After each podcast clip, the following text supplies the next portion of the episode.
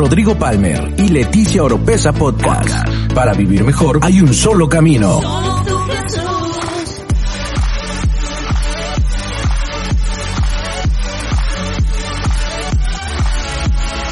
Escucha todas las semanas la clave para tener una mejor vida. Una mejor vida. Rodrigo Palmer y Leticia Oropesa Podcast. Muy buenas noches familia de NG Global, amigos que nos están viendo.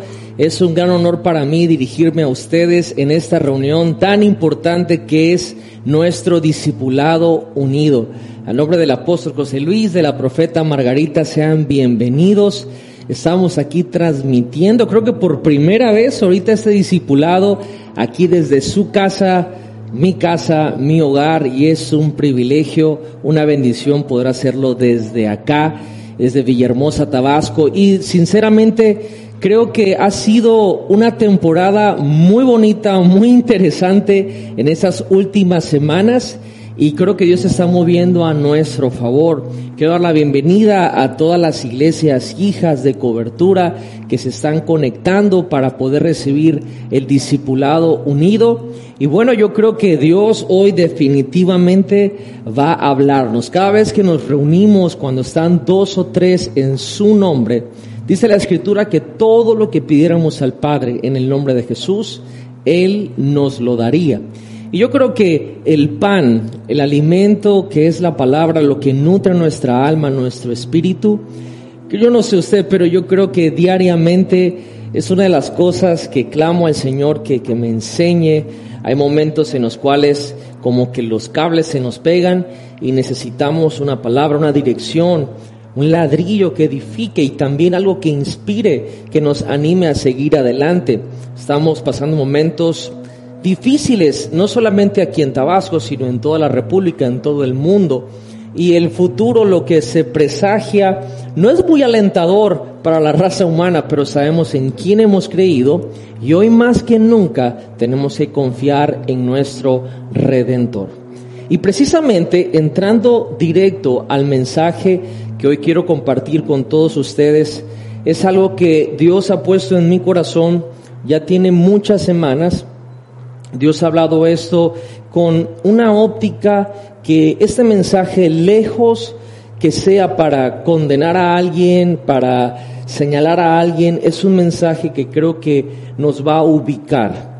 Creo que el Espíritu Santo siempre nos da dirección, nos dirige, nos instruye, nos redarguye. Yo hoy quiero hablar de algo que sería prudente hacer literal una colección de enseñanzas de todo esto, pero voy a tratar de, encapsularlo en esta enseñanza de hoy. Es algo muy sencillo, pero al mismo tiempo es muy profundo.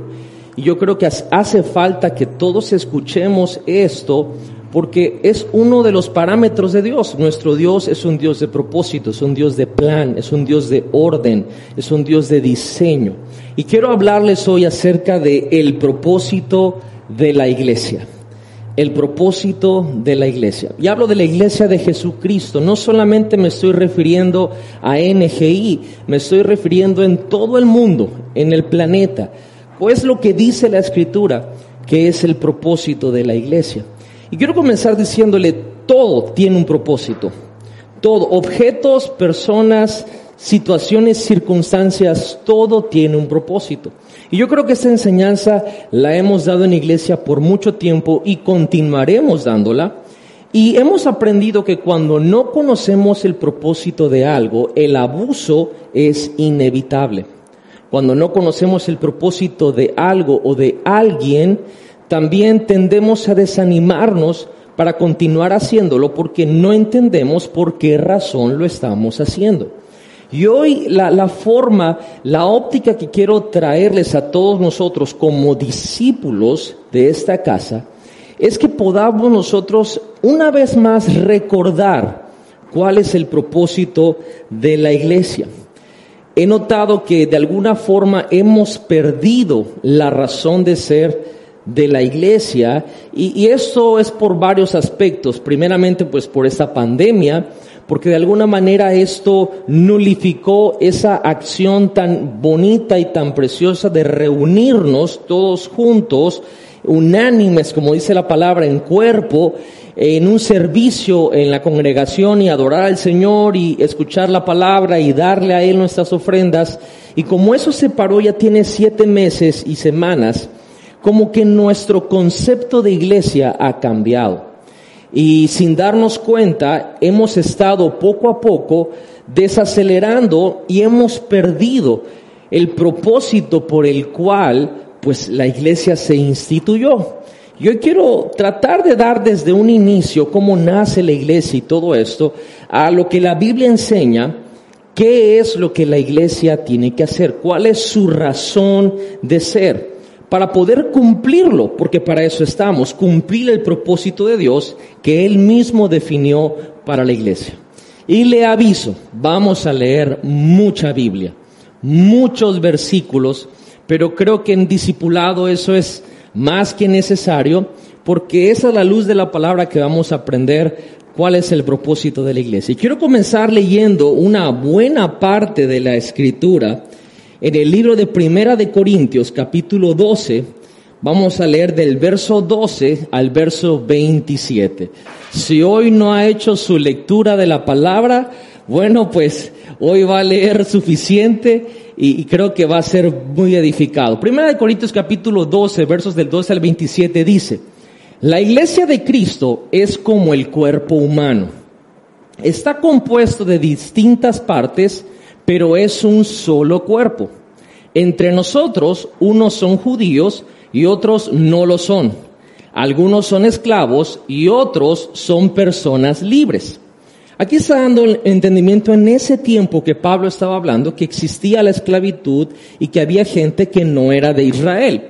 Dice, pero todos fuimos bautizados por el mismo Espíritu Santo para formar una sola iglesia y un solo cuerpo. A cada uno de nosotros Dios nos dio el mismo Espíritu Santo. El cuerpo no está formado por una sola parte, eso es importantísimo sino por muchas. Si al pie se le ocurriera decir, yo no soy del cuerpo porque no soy mano, todos sabemos que no por eso dejaría de ser parte del cuerpo. Creo que eso es lógico, ¿verdad? Y si la oreja dijera, como yo no soy ojo, no soy del cuerpo, de todos modos seguiría siendo parte del cuerpo. Si todo el cuerpo fuera ojo, no podríamos oír. Y si todo el cuerpo fuera oído, no podríamos oler. Pero Dios puso cada parte del cuerpo en donde quiso ponerla. Esto nos libera de mucha presión. Fue Dios que lo puso donde Él quiso ponerla. Una sola parte del cuerpo no es todo el cuerpo. Y aunque las partes del cuerpo pueden ser muchas, el cuerpo es uno solo. El ojo no puede decirle a la mano, no te necesito. Tampoco la cabeza puede decirle a los pies, no los necesito. Al contrario, las partes que nos parecen más débiles son las que más necesitamos. Y las partes que nos parecen menos importantes son las que vestimos con mayor cuidado. Lo mismo hacemos con las partes del cuerpo que no preferimos mostrar. En cambio, con las partes que mostramos, no somos tan cuidadosos.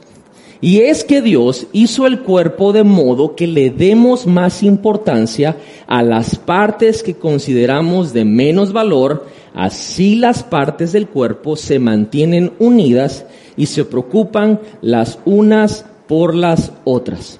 Cuando una parte del cuerpo sufre, también sufren todas las demás.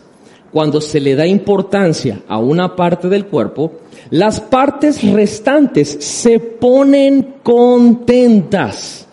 Cada uno de ustedes es parte de la iglesia y todos juntos forman el cuerpo de Cristo.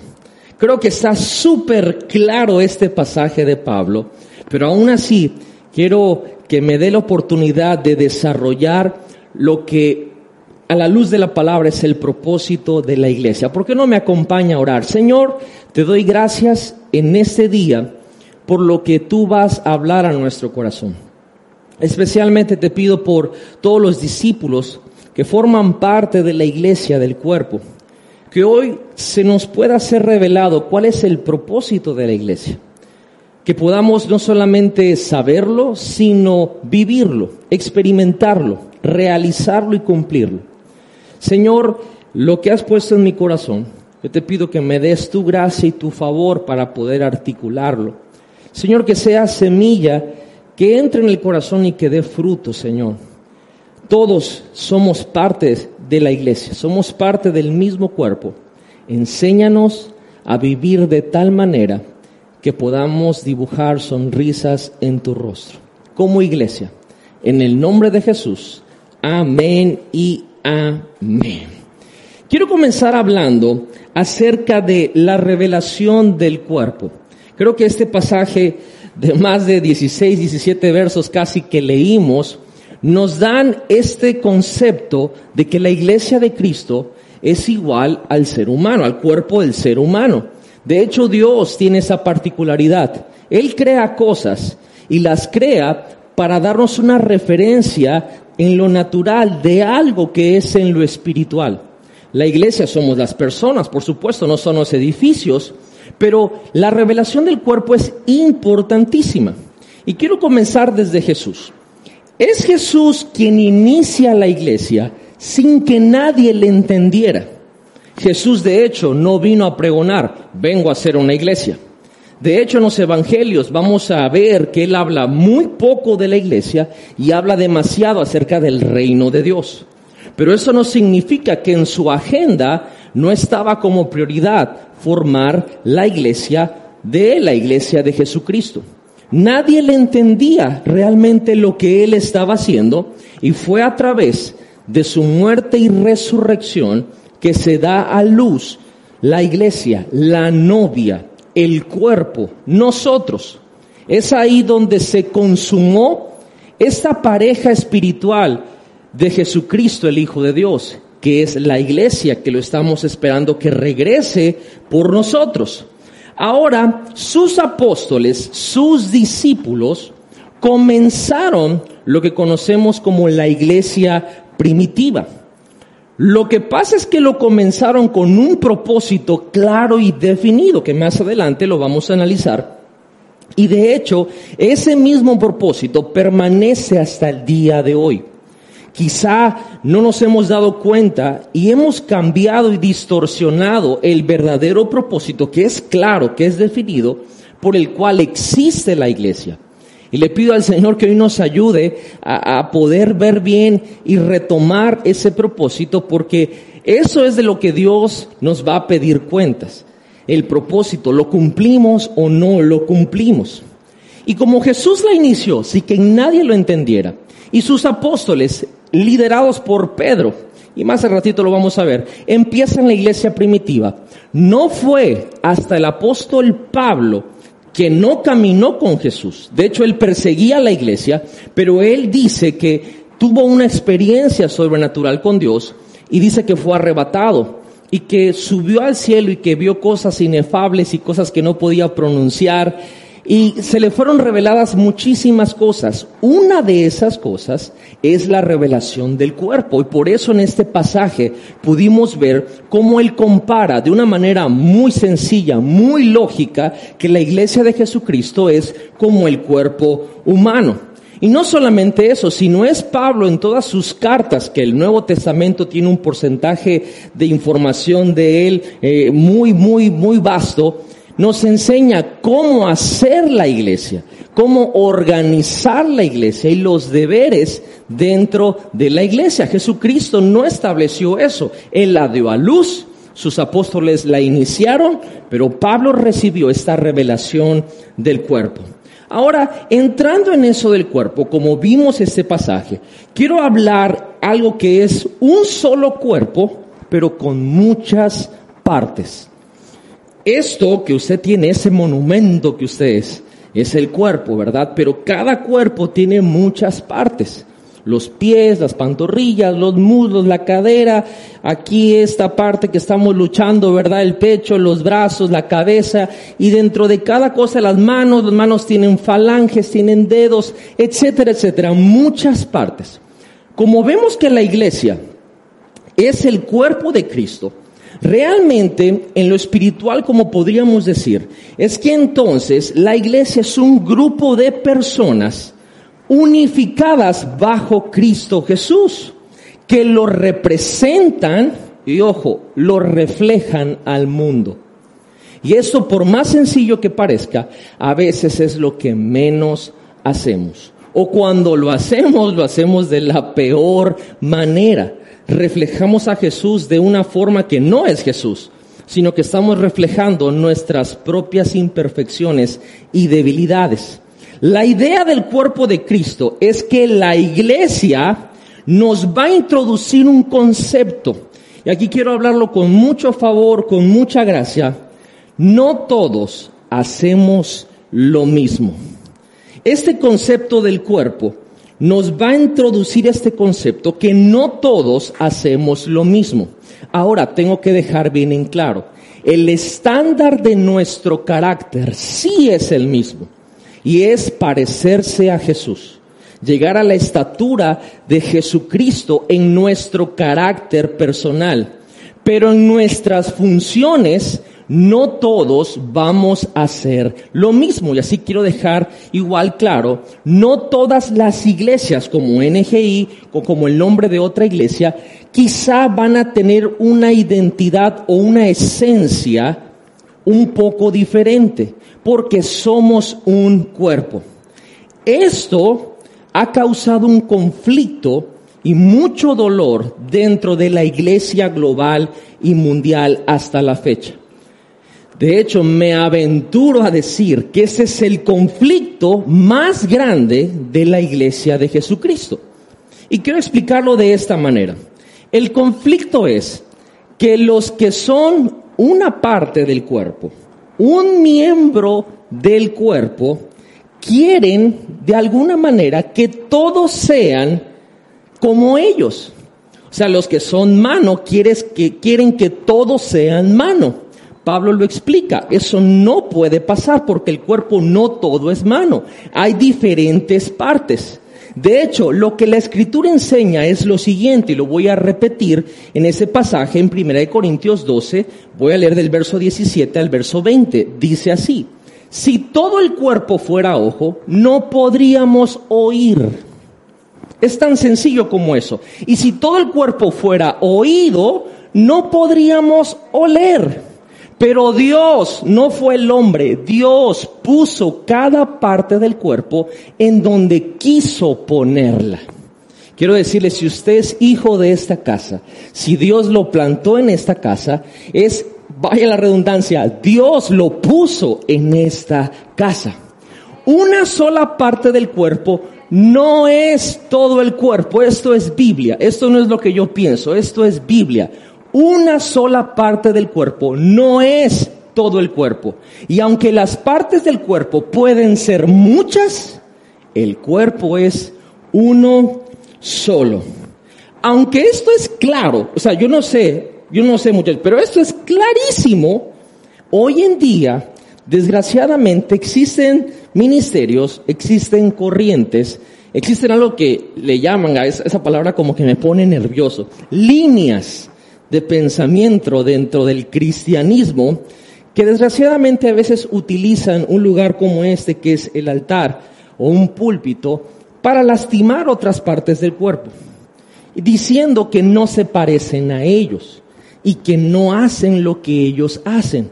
Pero la escritura aquí está poniendo en evidencia que una sola parte del cuerpo no es todo el cuerpo.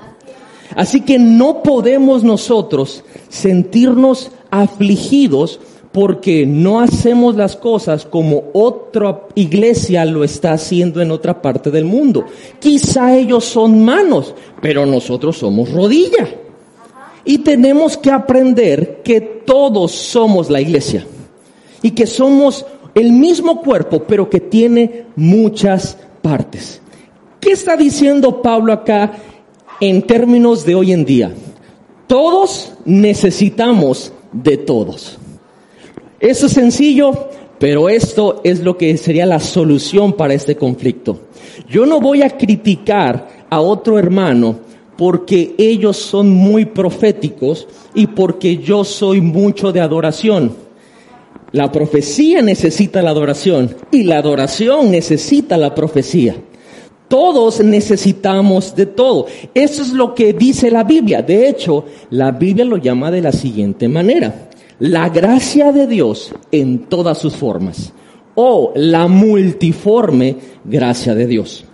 En Primera de Pedro capítulo 4, verso 10, la Biblia dice lo siguiente, la siguiente, perdón, cualquiera sea el don que hayan recibido, compártanlo con otros entre ustedes como un pueblo que demuestra sabiamente la gracia de Dios en todas sus formas.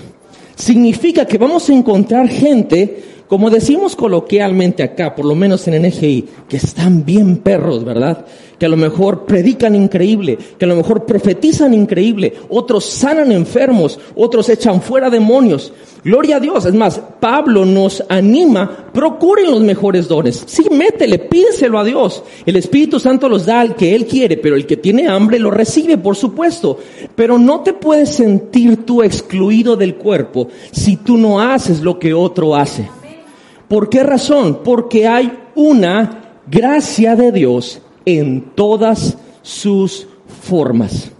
Y creo que esto es sano entenderlo, porque es así como Jesucristo empieza la iglesia sin que nadie lo entienda, los apóstoles fundan este, este, esto que es la iglesia primitiva, y Pablo viene a explicarnos cómo es, cómo se hace, cómo se corre, cómo, cómo se estipula, cómo se organiza. Seamos la iglesia, seamos el cuerpo, ese cuerpo que no juzga a los demás, ese cuerpo que cuando alguien cae no rematamos en el suelo el que acaba de caer, sino al contrario, le ha pasado a usted que cuando va caminando y va sin zapatos en la noche a buscar agua al refri o al baño, y como viene uno medio sonámbulo, se pega el dedo chiquito con un borde de una puerta. Yo le aseguro que su cuerpo completo reacciona y dice, ¡oh! Y pega el grito en el cielo y se duele todo el cuerpo por un dedito. Así nosotros, si una parte de nuestro cuerpo está sufriendo, todo el cuerpo se duele y todo el cuerpo se enfoca en restaurarlo. Así deberíamos de hacerlo, pero cada quien en su función. Quiero leer el versículo 28 y verso 29 de Primera de Corintios capítulo 12 porque es interesante esto. Dice, en la iglesia, en la iglesia, ¿cuántos son la iglesia? ¿Cuántos son la iglesia muchachos? Dios le dio una función a cada una de las partes. Esto es liberador. Esto es liberador porque cada iglesia que forma parte de la iglesia global de Jesucristo, lo más seguro es que tenga una función, tenga una esencia, algo único por la cual Dios fundó esa casa.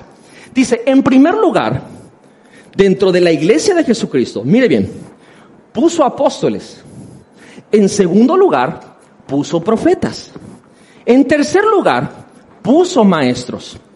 También hay algunos que hay algunos que hacen milagros y otros que tienen la capacidad de sanar a los enfermos. Algunos ayudan. Gloria a Dios por esa gente que ayuda. De verdad yo quiero bendecir a toda esta gente, este equipo de producción, que a lo mejor no están aquí hablando una prédica, pero si ellos no hicieran lo que están haciendo, no podríamos transmitir este servicio. Y los bendigo porque es gente que ayuda. Otros dirigen. Bueno, eso hay varios aquí también, ¿va? hay varios que dirigen y otros, y aún otros, hablan en idiomas desconocidos, el hablar en lenguas. No todos son apóstoles, profetas o maestros. Tampoco todos, wow, eso es Biblia. Tampoco todos pueden hacer milagros. Yo no puedo decir que alguien, porque no ora y no se sana a alguien, está descartado del cuerpo. O sea, yo no puedo ir en contra de la escritura. Y ojo, yo no estoy justificando que no oremos por los enfermos, por lo menos en esta casa. Creemos en el poder sobrenatural de Dios. Y creemos que la fe sigue, los, los milagros, las sanidades, siguen, las señales siguen al que cree. Y yo le puedo testificar, cuando yo empecé a orar por enfermos se me morían. O sea, oraba por alguien y se ponía peor. De hecho, yo creo que si alguien ya se quería al cielo, mejor me llamaban, ya oraba yo y ya lo mandábamos con el Señor. Y fue algo que mi fe fue desafiada. Pero si usted le está pasando y que ora y nadie sana, no puede sentirse mal. Y ojo, yo no estoy hablando de un evangelio light, estoy hablando de lo que dice la Biblia. Tampoco todos pueden hacer milagros. Dios utiliza cierta gente, oremos por ellos. Creamos que Dios va a usarlos y también creamos por nosotros, por supuesto. Pero estoy diciendo lo que en la iglesia Dios mismo instituyó. Localmente, por la gran comisión que Jesús dio, que esta fue para toda criatura. Él dijo, prediquen el Evangelio, hagan discípulos y oren por la gente. Se sane o no se sane, ustedes oren. Y eso tengo que dejarlo bien en claro. Si usted ve a un enfermo, si usted ve a un endemoniado, si usted ve a alguien que necesita un milagro de Dios, usted órele y créalo. Ya depende de Dios en lo que Él se mueva. Pero nosotros nunca vamos a rechazar la oportunidad por orar por un enfermo. Siempre lo vamos a hacer. Por lo menos en esta casa que se llama NGI. Creemos que nuestro Dios tiene un poder sobrenatural que sana enfermos, que hace milagros, que echa fuera demonios, que restaura vidas. Lo creemos. Y si otro hermano de otra iglesia no lo está haciendo, no lo voy a juzgar. Porque entiendo que somos un cuerpo que tiene muchas partes. Dejando este concepto del cuerpo, y no dejándolo, más bien avanzando, la iglesia, su propósito, que es el tema en sí que hoy queremos tocar, es un propósito que quiero hoy, por, por el bien de la enseñanza, hablarlo internamente y externamente. Y esto no quiero que cause confusión, al contrario, quiero que más bien nos organice nuestra forma de pensar para entender el concepto general de por qué Dios fundó la iglesia. Y quiero decir la siguiente, no definición, pero el siguiente pensamiento. El propósito de la iglesia es unir a personas de diferentes orígenes, talentos y proporcionarles capacitación. Y lo siguiente es importantísimo, oportunidades para servirle a Dios. La iglesia es su propósito, es unir a personas de diferentes orígenes, talentos y proporcionarles una capacitación y la oportunidad de poder servirle a Dios. Y quiero abundar en todo esto. Lo vamos a lograr haciéndolo internamente y también dentro del cuerpo, pero también externamente en el mundo. Por eso le llamo la iglesia internamente y externamente. Y quiero avanzar y, comenzar, perdón, con qué es ese propósito de la iglesia internamente, el interno. En Hechos capítulo 2, verso 42, y ahorita lo vamos a leer, explica claramente cuál es la función de la iglesia internamente. Ahora quiero dar el contexto de este verso. Si usted lee del 42 para atrás, es decir, 41, 40 y más para atrás, se va a dar cuenta que acaba de pasar lo que conocemos como el día de Pentecostés, el Espíritu Santo vino, se posó sobre todos los apóstoles, el aposento alto, los 120, y todos comenzaron a hablar en lenguas. Pedro se para, predica un mensaje de varios versos y hace un llamado. Y ese día se entregaron miles de personas. Ahí comenzó la iglesia de Jesucristo, bajo el liderazgo de los apóstoles. Y como Jesucristo lo profetizó, tú eres Pedro, sobre esta roca edificaré mi iglesia, entonces comienzan a reunirse. Y Hechos capítulo 2, verso 42, nos va a decir cuál es el propósito específico interno de la iglesia de Jesucristo, del cuerpo de Dios. Dice, y perseveraban en la doctrina de los apóstoles, en la comunión unos con otros, en el partimiento del pan y en las oraciones. Por eso, ese propósito interno que es claro en un solo verso, quiero desarrollar cada cosa de estas cuatro situaciones o cuatro partes de este propósito interno de la iglesia. Y lo primero que dice es que perseveraban en la doctrina de los apóstoles. Y esto es la sana doctrina, como le llamamos el día de hoy. Hay que perseverar en la sana doctrina. Eso es propósito como iglesia, propósito como cuerpo de Cristo. Jesús confió la tarea de enseñar esa sana doctrina a la iglesia. Hay mucha gente por fuera que tiene filosofías bonitas y, y, corrientes de pensamiento muy lindas, pero no la verdad. Jesucristo le dijo a la iglesia, yo confío que voy a dejar mi manto, yo ahorita explico eso, para que ustedes puedan capacitar a toda la gente que va a venir de diferentes orígenes, con diferentes talentos, con diferentes propósitos, y los van a edificar en esta doctrina sana. Eso fue lo que Jesús fue su voluntad para que se haga con nosotros. Aún así, yo quiero decirles, el conocimiento de la doctrina es inútil si no se usa. Muchos nos la sabemos, pero la sana doctrina, mi mamá siempre, la profeta Margarita, siempre ella insiste en la sana doctrina porque realmente es aplicable y es práctica diariamente. ¿Cómo, así?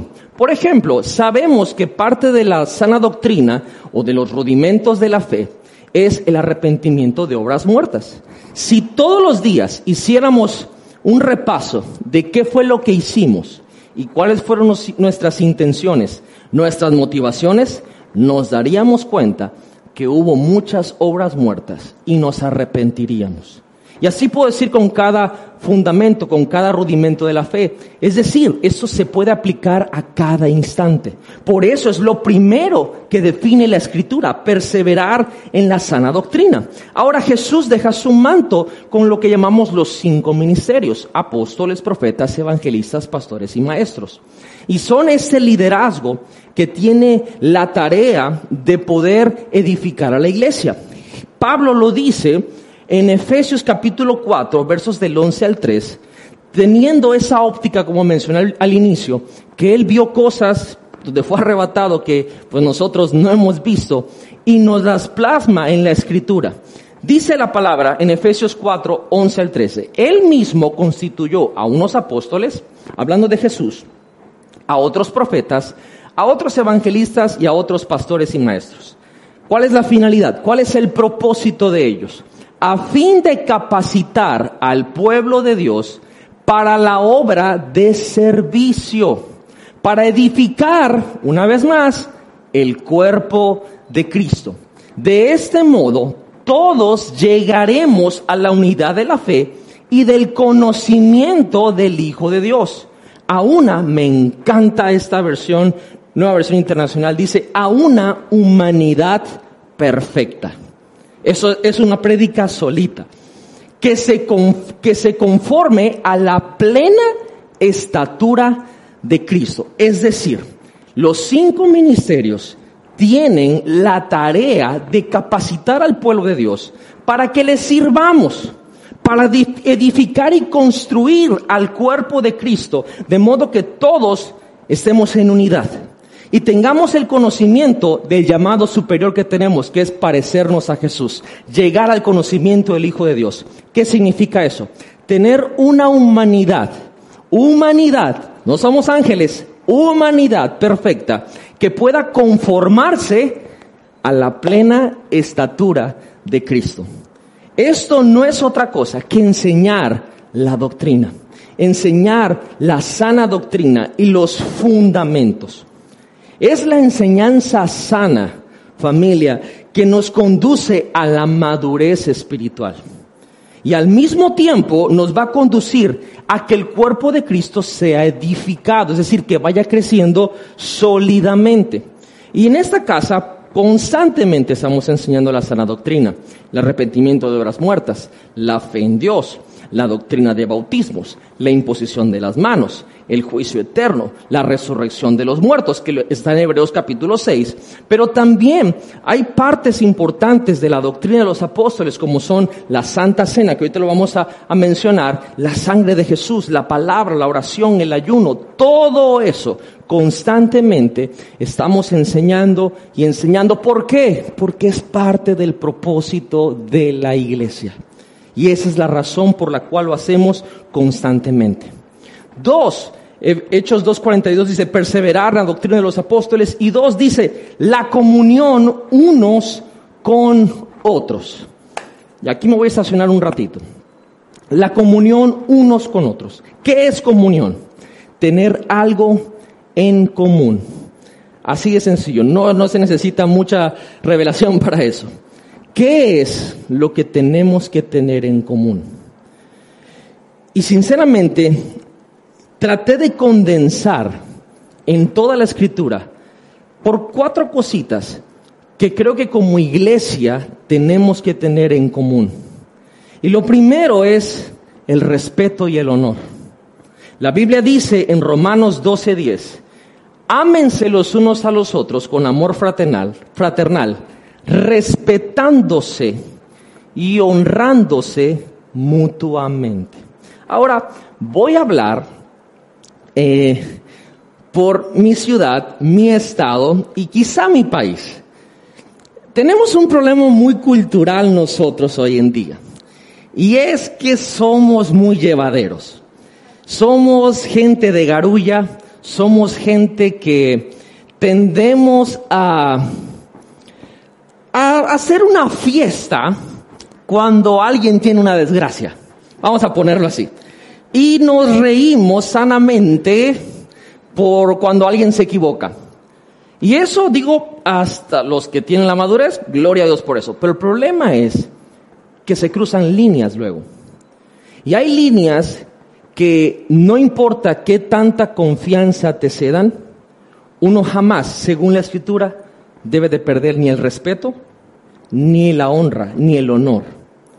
Y a veces se nos olvida. Y sobre todo cuando tenemos tanto tiempo viendo a cierta gente y estando cerca de, tanto gente, de tantas personas, desgraciadamente dejamos de respetar y dejamos de honrarlos.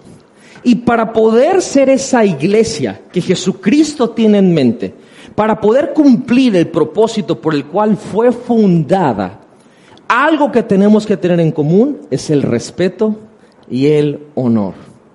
Esas dos palabras creo que son fundamentales para poder caminar de la mano todos juntos y que aunque haya confianza, aunque podamos tener esa confianza de hacer relajo, de vacilarnos unos con otros, jamás cruzar esa línea donde se pierda el respeto. La gente de edad dice en frases como esta, cuando se pierde el respeto, se perdió todo. Y la Biblia nos llama a poder amarnos unos a otros, pero con honor y con respeto. Lo segundo que yo creo que tenemos que tener en común es la bondad, la compasión y el perdón. La Biblia dice en Efesios capítulo 4, verso 32, dice, más bien, sean bondadosos, compasivos unos con otros, y perdónense mutuamente, así como Dios los perdonó a ustedes en Cristo. Amigos, ¿eso sabe cómo se llama? Cristianismo. El cristianismo, simple y sencillamente en un verso, hay que ser bondadosos. Y digo, podemos hacer una prédica solamente de eso. Ser buenos con los demás, aunque ellos no sean buenos con nosotros. Compasivos, ¿qué significa eso? Que desgraciadamente hay gente que se va a equivocar y hay gente que va a tener errores. Y no seamos aquellos que tiran la piedra sabiendo que hemos cometido pecado también. Hay que aprender a tener compasión, empatía y simpatía por los demás. Pero sobre todo creo que es la ley más alta del reino de Dios, el perdón. Si alguien te ofende, te lastima, se mete contigo, creo que tenemos que aprender a perdonar. Y Pablo lo deja bien en claro, así como Dios les perdonó a ustedes en Cristo. De hecho, sabemos que la Escritura dice que si no perdonamos, Dios no nos perdona. Eso es el inicio y el fin del cristianismo. Y eso lo tenemos que tener en común. Ser buenos unos con otros, no tener esas malas intenciones, ser compasivos unos con otros y perdonarnos mutuamente. Lo tercero que creo que tenemos que tener en común es algo muy esencial, sobre todo para la iglesia, para poder hacer iglesia, y es el ánimo y la edificación. La Biblia dice en 1 Tesalonicenses 5:11, por eso, anímense y edifíquense unos a otros, tal como lo vienen haciendo. Y aquí, con el amor de Cristo, quiero decir, hay gente que critica la palabra de ánimo. Hay gente que dice, eso no es espiritual, eso es carnal. Amado, la Biblia me manda animar a la gente, como también me manda a edificar a la gente. De hecho, edificar siempre lo comparamos con ladrillos, y los ladrillos son pesados. La palabra sólida siempre es pesada. Sin embargo, el ánimo es lo que te va a dar la fuerza para cargar esa palabra pesada. Son las dos que van de la mano. No se puede hacer iglesia sin ánimo y tampoco se puede hacer iglesia sin edificación. La Biblia nos manda, por eso, anímense y edifíquense unos a otros tal como lo vienen haciendo. Y esto lo profetizo sobre nuestra casa, así lo estamos haciendo y así lo vamos a seguir haciendo en el nombre de Jesús. Y por último, lo más importante, el amor. Cosas que tenemos que tener en común, el amor. Primera de Juan, capítulo 3, verso 11 dice, ese es el mensaje que han oído desde el principio, que nos amemos los unos a los otros. Me encanta, seleccioné este verso porque dice, ese es el mensaje que han oído desde el principio. Quiere decir que antes que cualquier otra cosa, no lo dejé a lo último por ser menos importante, sino al contrario, porque es lo más importante. ¿Qué tenemos que tener en común? El amor. Sintetizando esta parte, la comunión unos con otros es tener cosas en común. ¿Qué cosas? Tenemos que aprender a honrarnos, a respetarnos. Tenemos que aprender a ser bondadosos, compasivos y perdonarnos mutuamente. Tenemos que animarnos y edificarnos, pero sobre todas las cosas, tenemos que amarnos. Ese es el mensaje que ha sido desde el principio. Uno de los propósitos principales de la iglesia es que sus miembros del cuerpo puedan desarrollar, ojo, una amistad y una comunión genuina, verdadera, que no sea falsa. Ojo, que logre que el mundo quiera tener eso. Eso es la comunión unos con otros. Que podamos tener una relación de tal manera que el inconverso, que el mundano diga, yo no sé qué prediquen, pero yo quiero llevarme así con alguien. Yo quiero tener una relación así con alguien. Y el problema es que hoy cuando ven la iglesia, desgraciadamente ven un pleito de perros y un pleito de gatos entre unos con otros. No hay comunión entre unos con otros. Y nos incluimos todos. Yo estoy incluido, todos estamos incluidos. Tengamos comunión unos con otros. ¿Qué les parece esa idea? Que, yo creo que esto es, es parte del propósito de la iglesia del cuerpo de Jesucristo. Tercero, tengo que avanzar perseverar en la, doctrina de los apóstoles, la comunión unos con otros y tercero, partir el pan. Esta me gusta. Partir el pan. Si fuera, si estuviera, la iglesia fuera fundada en México, hubiera sido partir la tortilla, ¿verdad? Pero es mucho más que el alimento físico. Partir el pan. El propósito de la iglesia también es proporcionar esto que menciona de partir el pan.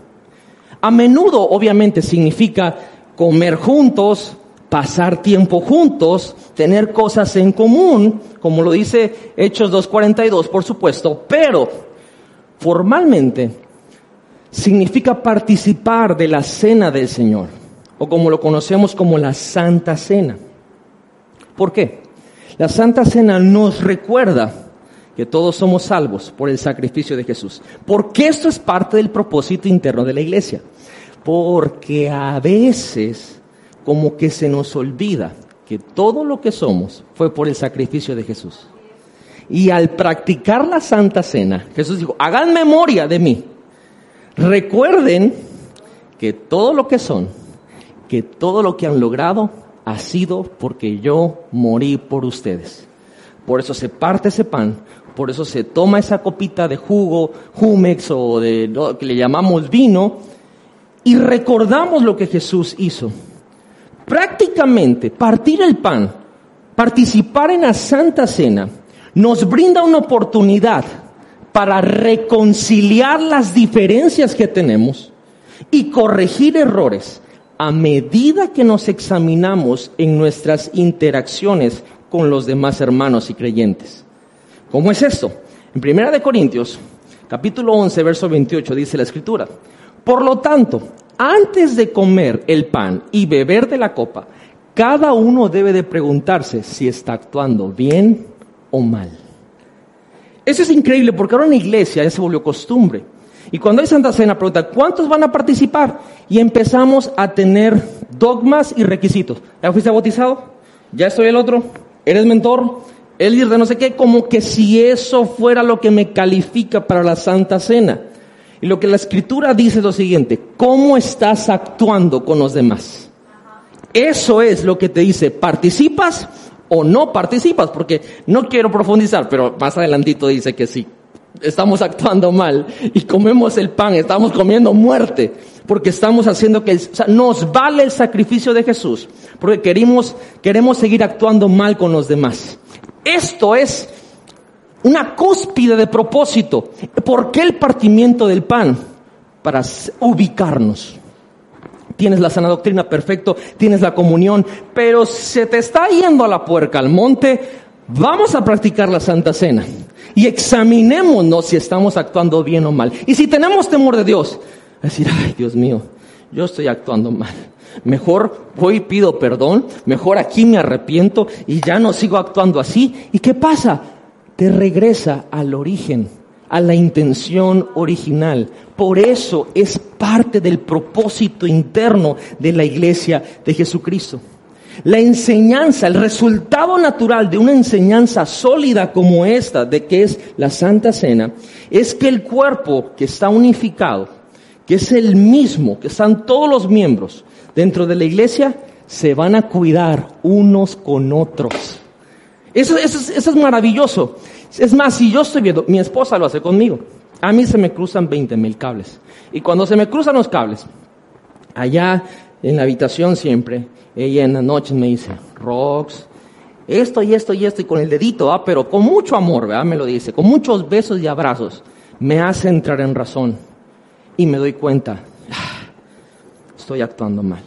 Ella cuidado de mí cuando yo me cruzo los cables cuando hago algo que no está bien hacerlo, cuando actué mal con otra persona. Y le doy gracias a Dios por su vida. En la iglesia, cada vez que partimos el pan, esto debe de suceder. No dogmas, no requisitos, no andar preguntando de qué red y no. ¿Actuamos bien o actuamos mal? Y si estamos actuando mal, arrepintámonos, cambiemos. Una vez más, nos reseteamos en el propósito de Dios. Y por último, en ese propósito interno está la oración. Perseverar en la doctrina, la comunión unos con otros, el partimiento del pan y la oración. Hechos capítulo 12, verso 5, dice lo siguiente. Así que Pedro estaba custodiado en la cárcel, pero la iglesia hacía sin cesar oración a Dios por él. ¿Sabe cuál es la forma más poderosa de cuidar a nuestros hermanos en Cristo? orando por ellos. La oración es poderosísima. Así es como esta iglesia primitiva, cuando Pedro fue encarcelado, ellos empezaron a orar.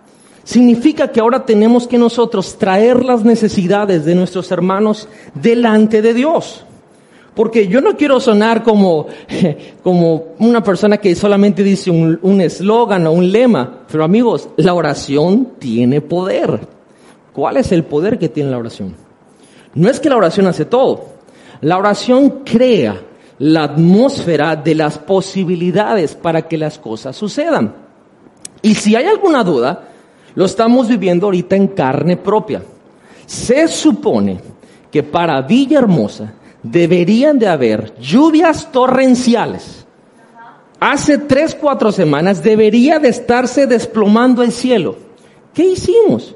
Nos unimos como iglesia y empezamos las cadenas de oración. Yo me acuerdo que cuando lo propuse esa risa me dio.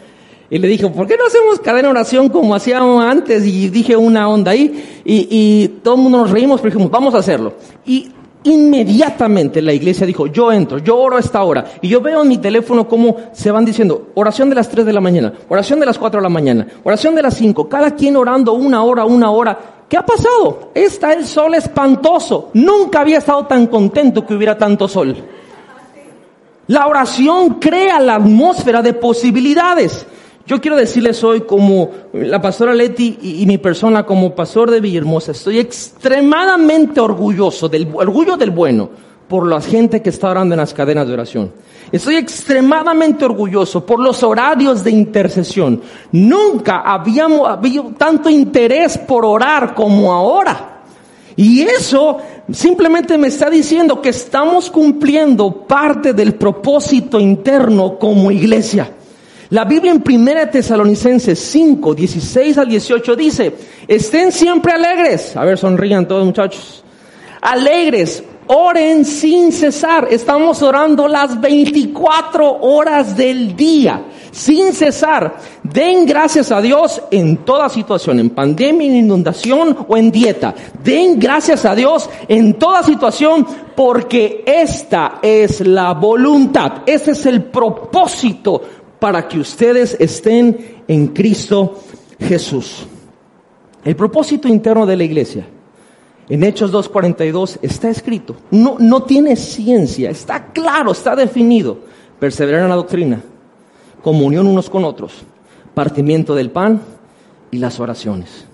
Ahora, como esta iglesia, como este cuerpo, eh, por el bien de la enseñanza, lo puse interna, ahora externamente y no quiero que traiga confusión, pero, pero es como para poder darle una óptica correcta. Y estoy terminando, esto es sumamente muy corto. Externamente, Mateo capítulo 28 explica cuál es este propósito externo como cuerpo y como iglesia. Y es cumplir la gran comisión como lo ordenó Jesús. De hecho, fue la última voluntad de Jesús. Si lo amamos, tenemos que cumplir su última voluntad como hombre en esta tierra. ¿Y qué dice Mateo 28, versos del 18 al 20? Dice, pero él se acercó y les dijo, Dios me ha dado todo el poder para gobernar en todo el universo, no en la tierra, en todo el universo. Ustedes vayan y hagan más discípulos míos en todos los países de la tierra. Bautícenlos en el nombre del Padre, del Hijo y del Espíritu Santo y ojo, eso es lo importantísimo. ¿Cómo lo vamos a hacer? Enséñenles a obedecer todo lo que yo les he enseñado. Nos dejó una tarea titánica. Ese Jesús nos dejó una, nos sacamos la rifa del tigre.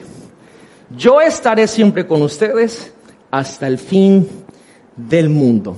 ¿Y cómo podemos decir cuál es ese propósito externo de la iglesia?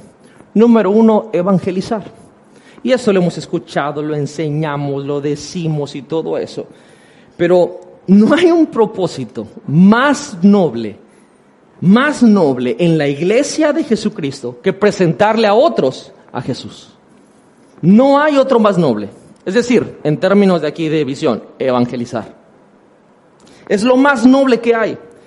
Y hacemos esto, ojo, por eso hablé primero del interno lo hacemos en parte asegurándonos, asegurándonos que lo estamos representando fielmente y que nos estamos convirtiendo en lo que Él nos ha llamado a hacer.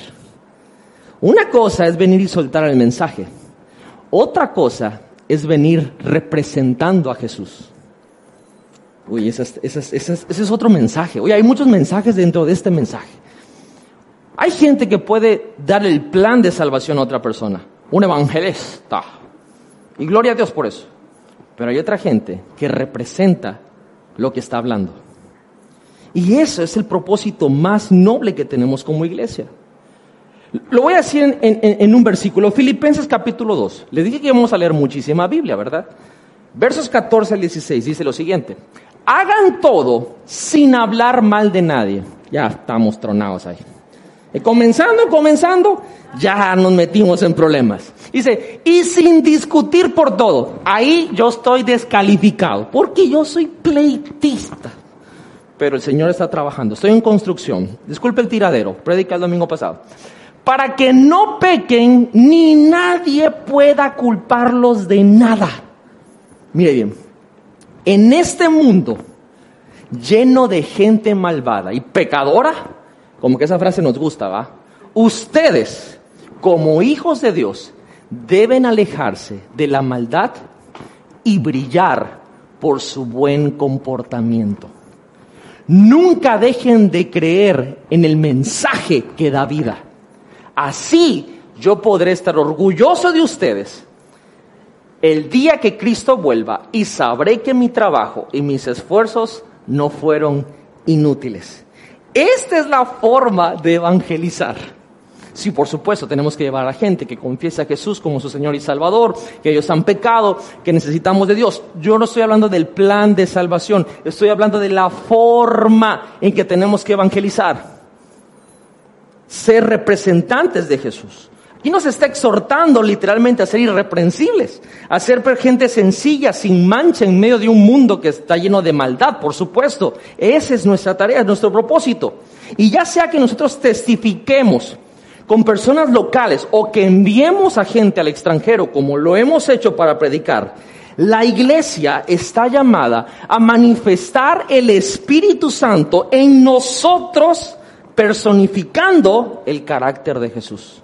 Es una dura labor, es un duro propósito, pero ese es nuestro llamado y tenemos que hacerlo. Y además de todo eso, alguien nos va a estar supervisando. Y ese es Dios mismo, haciéndonos ver. Por eso el propósito interno. El propósito interno va a hacer que el externo se haga natural. Si somos gente que persevera en la doctrina, que está en la comunión unos con otros, que parte el pan, que está en las oraciones, al momento de ir a evangelizar, vamos a ser esos embajadores de Jesús. Ahora, hoy más que nunca tenemos que compartir el Evangelio. Hoy más que nunca tenemos que predicar el Evangelio. Sin embargo, quiero tomarme uno o dos minutos para decir que desgraciadamente me he dado cuenta que hemos entrado en una apatía, en una apatía en la iglesia. Y yo creo, me puedo equivocar, pero creo que es por lo siguiente. Pensamos que hasta que se abra el edificio, vamos a llevar gente. Pensamos que esta pandemia puso un stop al evangelismo. Pensamos que todas estas situaciones adversas es una justificación para dejar de compartir ese mensaje que da vida. Hechos capítulo 1, verso 8 no está ahí en las, en las gráficas, pero dice, y seréis testigos cuando venga sobre ustedes el Espíritu Santo y van a ir en Jerusalén, Judea, Samaria, hasta lo último de la tierra. Eso dice la palabra en Hechos 1.8. Y en esta casa tenemos nuestro Jerusalén. ¿Sabe cuál es? Los altares familiares. Yo quiero decirle, mi familia, bueno, aquí está una presente, ellos, mi hija y mi hijo, recibieron a Jesús realmente por voluntad propia, con el entendimiento de la salvación, en los altares familiares. Tenemos nuestra Judea, son nuestras casas de paz para jóvenes, los grupos, sígueme. Esa es nuestra Judea, donde vamos ahorita por Zoom a, estar viendo personas que quieran recibir de Jesús o invitarlas, no convencerlas, porque el Espíritu Santo es el que convence, pero nosotros las evangelizamos para que ellos escuchen este mensaje de vida. Tenemos nuestra Samaria, que es algo que el apóstol diseñó, que es una herramienta maravillosa, son nuestros cursos de evangelismo y nuestra ENC. Y tenemos lo último de la tierra, que son servicios donde cada servicio hacemos nuestros llamados y tenemos eventos especiales. De esa forma como iglesia estamos evangelizando. Vamos a compartir el Evangelio a toda criatura, a toda persona. Esto es parte de nuestro propósito. Pero una vez más, si no cumplimos nuestro propósito interno, con el externo vamos a batallar. Y yo lo estoy viendo. Hoy la gente nosotros como hijos de Dios, como parte de la iglesia, no queremos evangelizar porque estamos ya enfocados en nuestra necesidad, que se nos olvidó que hay un mundo allá afuera que necesita escuchar de Jesús.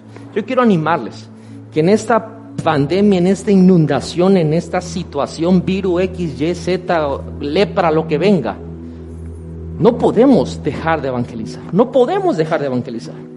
Y eso me lleva a mi segundo punto de este propósito externo, que es el discipular. Así es como Jesús logró formar y dar a luz a la iglesia. Eso lo dije el domingo pasado, pero se los recuerdo. Jesús no se invirtió en edificios, Jesús se invirtió en personas, en la gente. No importa que un edificio se pierda, no importa que no tengamos un lugar donde congregarnos, no importa que nos persigan, si somos discípulos, somos la iglesia. Somos ese cuerpo, aunque no haya un lugar físico donde reunirse. Gloria a Dios por la tecnología, porque ahora mismo usted está viendo este discipulado por una computadora, un teléfono, una tablet. Y estamos juntos en armonía, soltando el mensaje y usted recibiéndolo. Y esto se llama discipulado unido. Estamos discipulando de una manera. Ahora, ¿qué es discipular realmente, según lo que la palabra dice? Discipular según Jesús. Sí es entrenar a otro, eh, invertirse en otro, por supuesto, pero, pero ¿qué es lo que Mateo 28 dijo?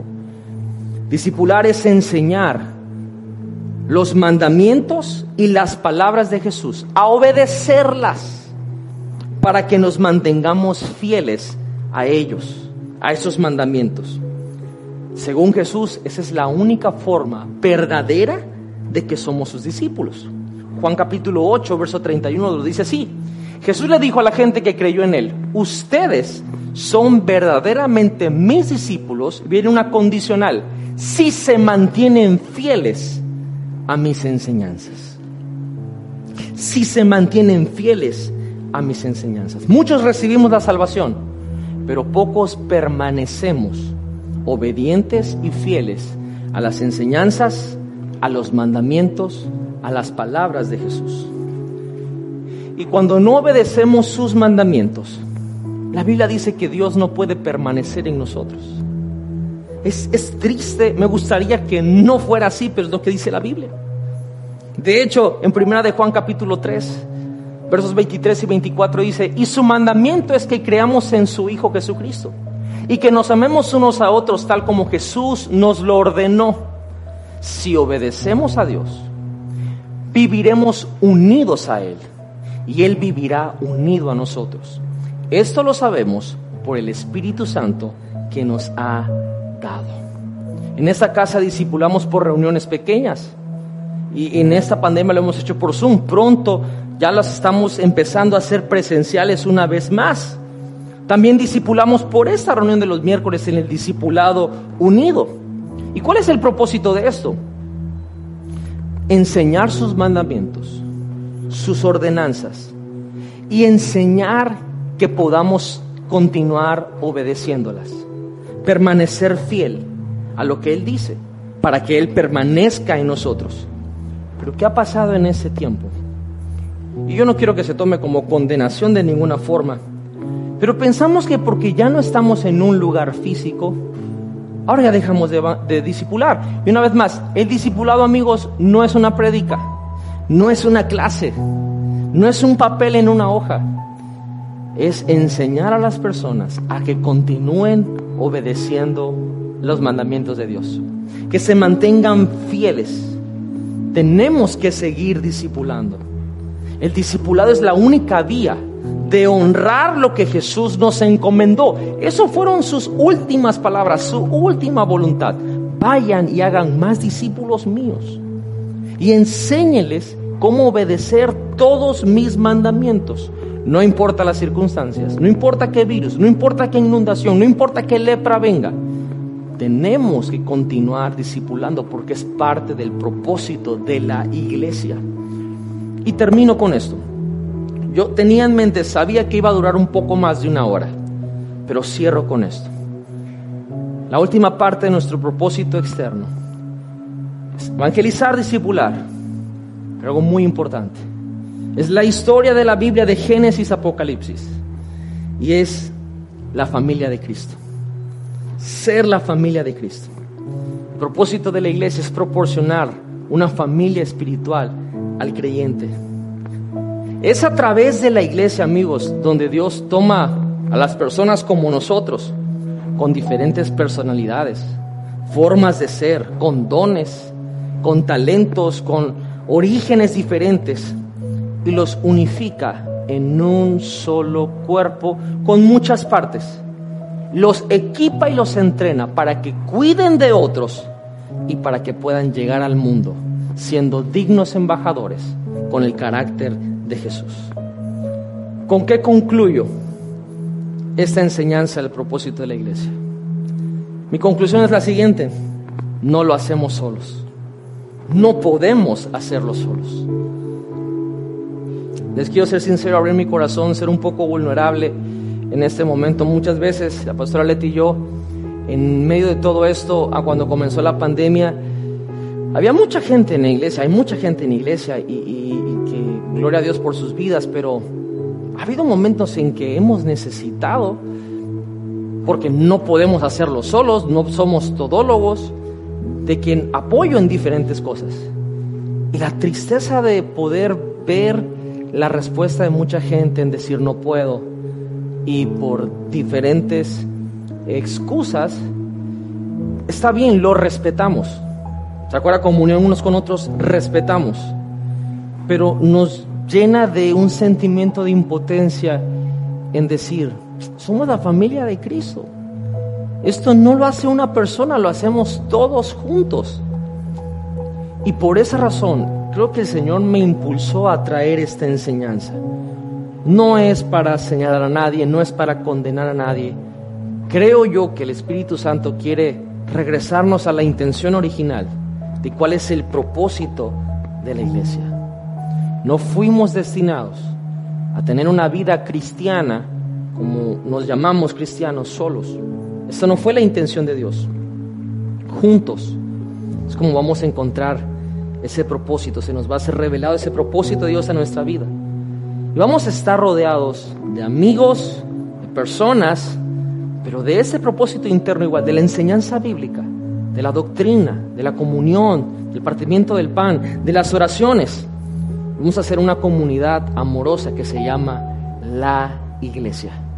Y ahí es como si fuera ese principio del ejército. Ningún hombre se queda atrás. No vamos a estar juzgándonos unos con otros, atacándonos unos con otros. Vamos a hacer la iglesia. Cuando uno va pasando y se golpea el brazo, la mano instintivamente empieza a sobar el brazo. Se apoyan, se duele y ayuda. Así es como Dios lo quiere hacer. ¿Cuál es el propósito de la iglesia de Jesucristo? Internamente, perseverar en la doctrina, la comunión unos con otros, el partimiento del pan y las oraciones. Y externamente, evangelizar, discipular y ser la familia de Cristo. Así de sencillo. Ese es nuestro propósito. Quiero terminar diciéndoles a toda la familia NGI, cumplamos este propósito. Si podemos hacerlo, para eso fuimos llamados. En cada función que tenemos en la iglesia, en el ministerio, podemos hacer esto. Dibujémosle a Jesús sonrisas en el rostro con esta voluntad que Él nos dejó y no dejemos que las circunstancias nos desvíen. Hoy quiero orar para todos los discípulos que están en sintonía o a lo mejor lo van a ver en repetición. Y si el Espíritu Santo te está hablando y te está haciendo ver que se perdió el compromiso, se, se, fue la onda, y, al ver a la luz de la palabra, no es lo que yo pienso, sino lo que dice la Biblia, que es el propósito de la iglesia, nos hemos dado cuenta que no estamos ya en la sana doctrina, que no estamos teniendo comunión unos con otros, que mucho menos el partimiento del pan y las oraciones ni se diga, no estamos evangelizando, ya dejamos de discipular y ya no somos familia. Si estamos fuera de todo eso, ¿por qué no lo retomamos? Yo creo que hoy el Espíritu Santo está trayendo esta palabra para poder arrepentirnos y comprometernos. Si es Dios el que está hablando a tu corazón, yo quiero orar por todos los discípulos para retomar ese compromiso y por arrepentimiento. Ahí donde están, quiero orar y darle esta oportunidad a cada uno de nosotros para poder rectificar los errores, para arrepentirnos y para poder decir, Señor, yo me comprometo, yo, yo soy la iglesia, yo soy parte del cuerpo de Cristo y quiero cumplir tu voluntad, cumplir ese propósito. Señor, en el nombre de Jesús, te doy gracias por tu palabra. Gracias porque tu Espíritu Santo nos guía, nos redarguye. Lo pusiste como nuestro consolador, como nuestro abogado como esa persona que nos hace ver nuestros errores y nos da la solución. Padre, hoy nos arrepentimos de habernos desviado del propósito de la iglesia. Perdónanos porque a veces con el conocimiento aún dejamos de hacerlo. Pero hoy, a través de tu sangre preciosa, te pedimos que perdones nuestros pecados el no dar en el blanco en ese propósito. Y Señor, hoy retomamos nuestro compromiso. Ahí con tus propias palabras, dile, Señor, yo me comprometo a poder ser la iglesia que tú esperas. A ser este cuerpo que tú esperas que yo sea. Y cubrir la tierra con el Evangelio, disipular a otros, ser la familia. Internamente, Señor, manejar esa sana doctrina práctica diaria Poder tener esa comunión con mis hermanos, Señor, de honrarlos, respetarlos, ser bondadoso, compasivo, perdonar si hay un problema, Señor. Animar a la gente que necesita ánimo, edificar a aquellos que necesitan ser edificados y amarnos unos con otros. Señor, me comprometo a ser partícipe en las oraciones. En todo lo que se está orando, Señor, yo poner también de mi tiempo. Quiero cumplir ese propósito, Señor. Queremos cumplir ese propósito como tu iglesia. Espíritu Santo, te pido que cada uno que en su corazón está tomando esa determinación, esta decisión personal, tú le des tu gracia y tu favor para nosotros poder cumplir ese propósito como iglesia. Te doy muchísimas gracias y yo sé que lo mejor para NGI, para nosotros como discípulos, está por venir, Señor. Tú eres nuestra esperanza, eres nuestra fe. Y estamos, Señor, expectantes de lo que tú vas a hacer y cómo te vas a glorificar en nuestras vidas. En el nombre poderoso de Jesús te damos gracias. Amén y amén. Pues familia, yo espero que esta palabra haya bendecido nuestras vidas como discípulos y que podamos regresar a esa intención original, a ese propósito que tenemos como iglesia. El propósito de la iglesia es simplemente agradar a Dios a través de todo lo que la Escritura nos enseña. Hagámoslo. Y quiero dejar este lugar con Maffer para despedirnos de este discipulado unido y para más cosas que nos van a dar instrucciones para esta semana. Dios me los bendiga.